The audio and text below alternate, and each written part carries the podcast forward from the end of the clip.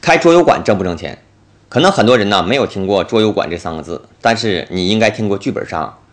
起源啊是在我们国内的一档综艺节目，随着最近这两年呢收视率是越来越高，就被很多年轻人追捧。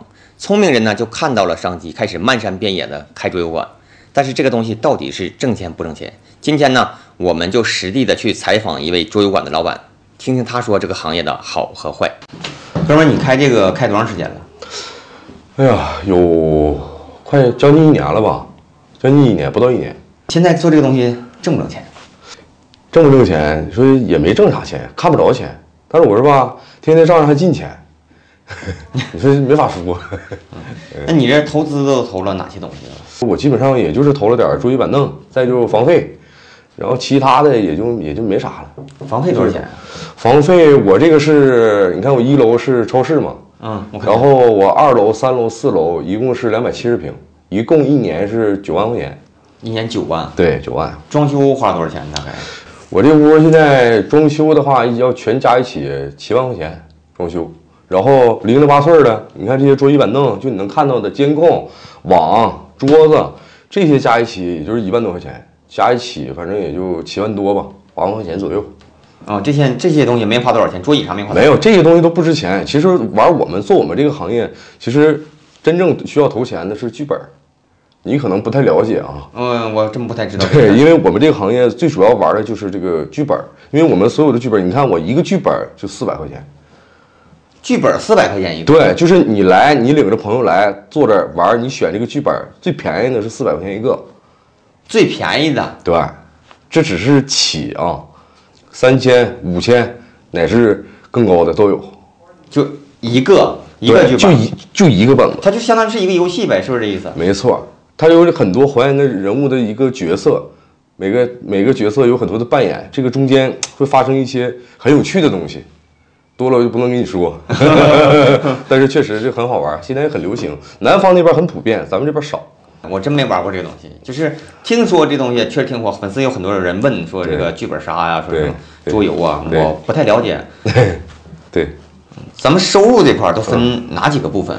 是这样，我们这边是按照这个人按照人来收费的，因为一个人呢，我是六十八一位，呃，我平均呢最少的一局呢是五个人是配一个剧本，六十八一位，然后多至的是十个人呢都有，就是五人起，然后到十人的都有，这是一个一个收入的一个点。还有就是我有一些小食，有一些配套，比如说饮品啊呐、就是零食什么的呗，吃的喝的是吧？对，就基本上到这儿来都有。你想，你在这儿一个剧本儿，你唠唠唠，你能整两个小时左右，你不渴吗？你不得喝点水儿？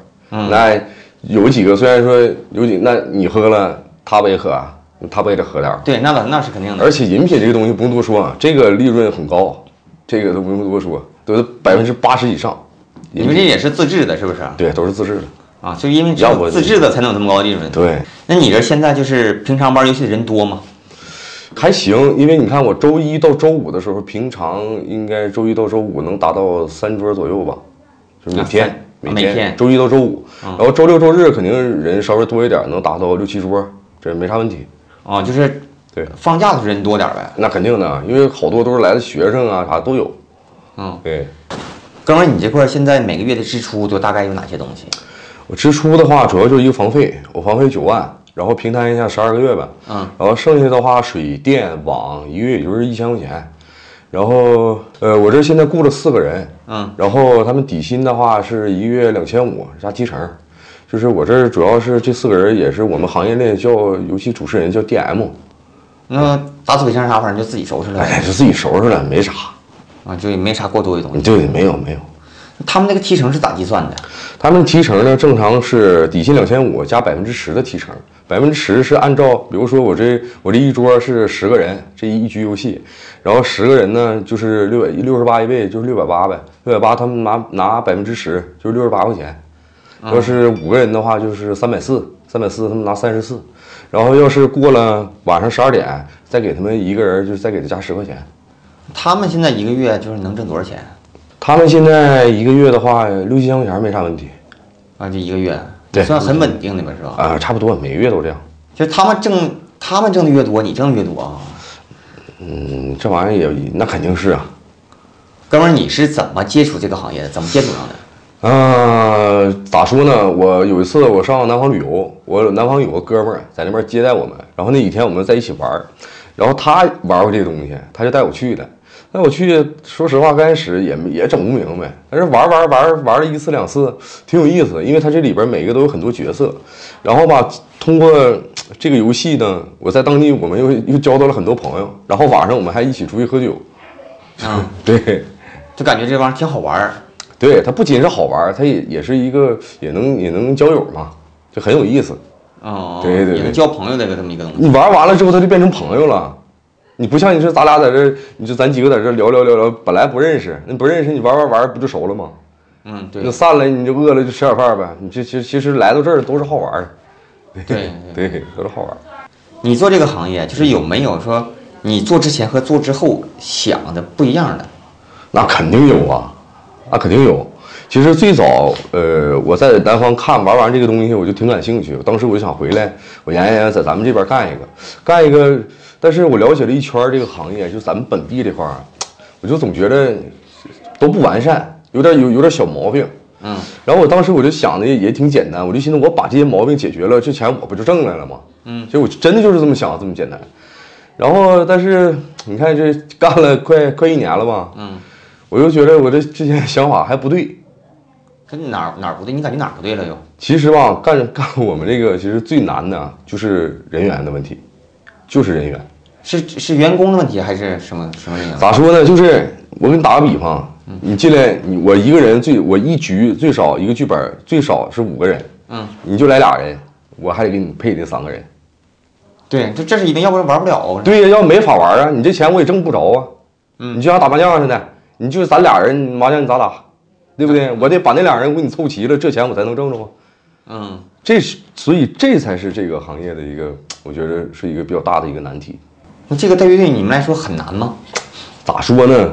你看啊，我感觉咱俩年龄应该差不多啊，咱都三十多岁了。对，其实你像咱们这个年龄段的消消费观啊，一个人来一百多块钱儿，感觉有点犯不上。